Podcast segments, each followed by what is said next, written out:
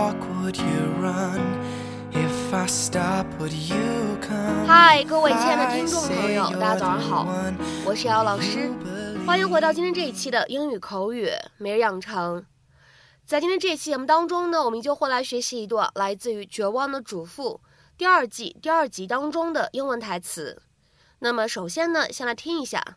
You're stoic to the point of being cold. You're stoic to the point of being cold. 你丝毫不表露自己的情绪，激进冷酷。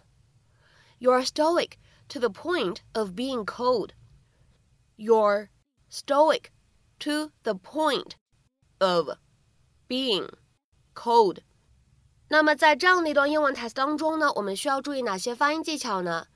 总共的话呢，我们关注两处发音技巧。那么第一处呢，当 stoic 和 to 放在一起的话呢，我们会有一个非常典型的失去爆破的处理。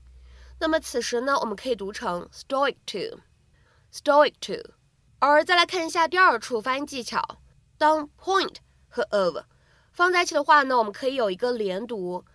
那么此时呢，我们其实可以读成 point of，point of。All I can do is take it one day at a time. Yes. oh, oh, okay. Well, thanks so much for calling. Who's that? Oh, someone named Alan Hanley. My electrician? Why were you on the phone sobbing to my electrician? Oh, he called to offer you his condolences. Then why didn't you put me on? Oh, well, we got to talking, and then he had to go. He, he had some very beautiful things to say about Rex. For God's sakes, Phyllis, don't you ever worry about dehydration. Are you saying that I am too emotional? I'm saying that even Italians take a break now and again. My son is dead. I'm grieving. So am I. But no one would ever know it with your incessant caterwauling. Bree! People want to know how I'm doing, but the minute they ask you, you jump into the spotlight and they forget all about me. I need consoling too, Phyllis. Have you ever thought of that?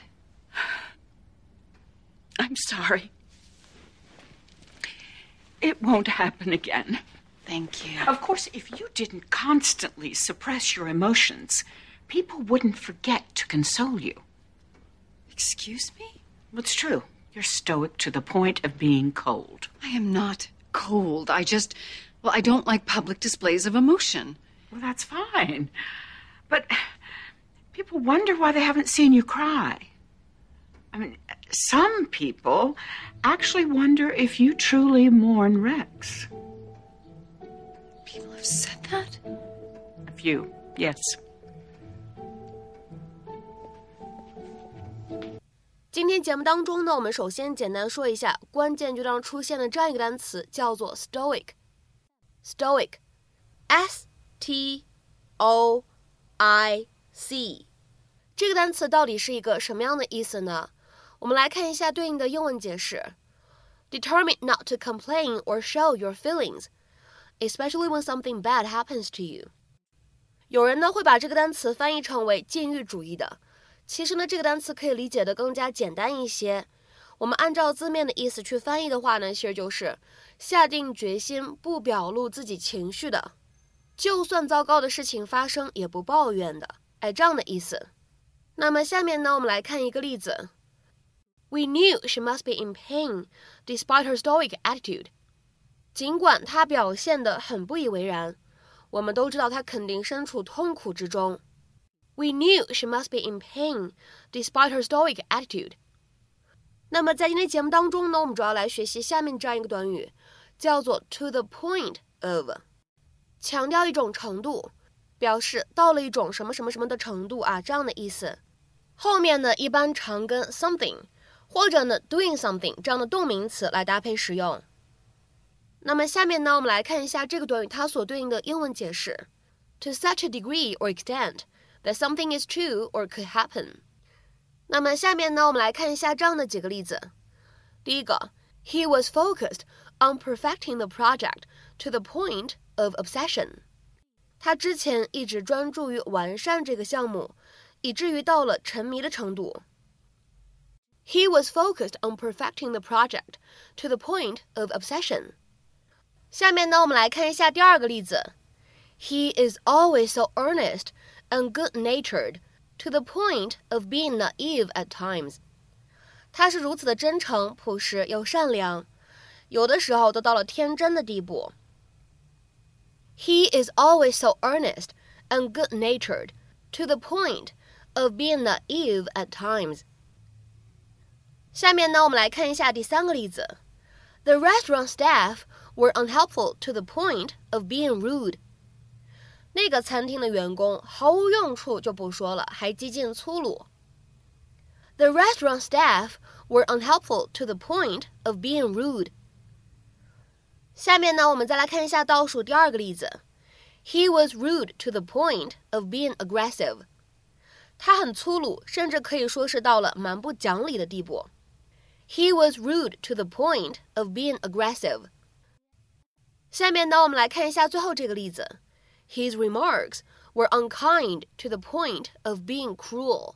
他的话岂止是不友好，简直到了无情、刻薄、残忍的地步。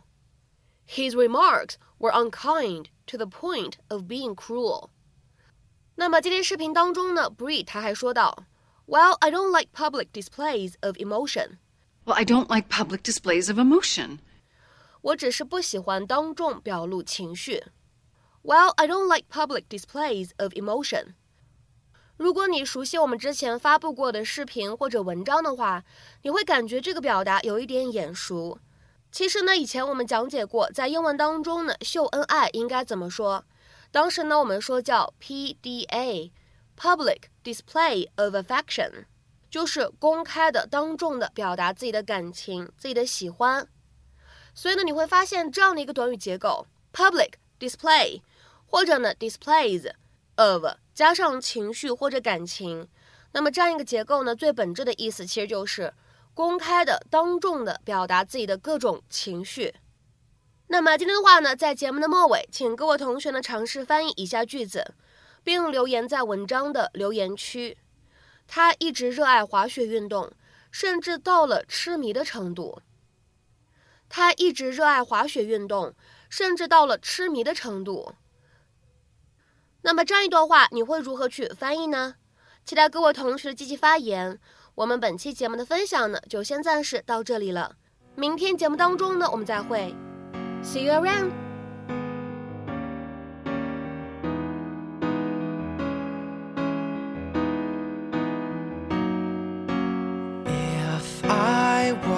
would you run? If I stop, would you come? If Say you're the one,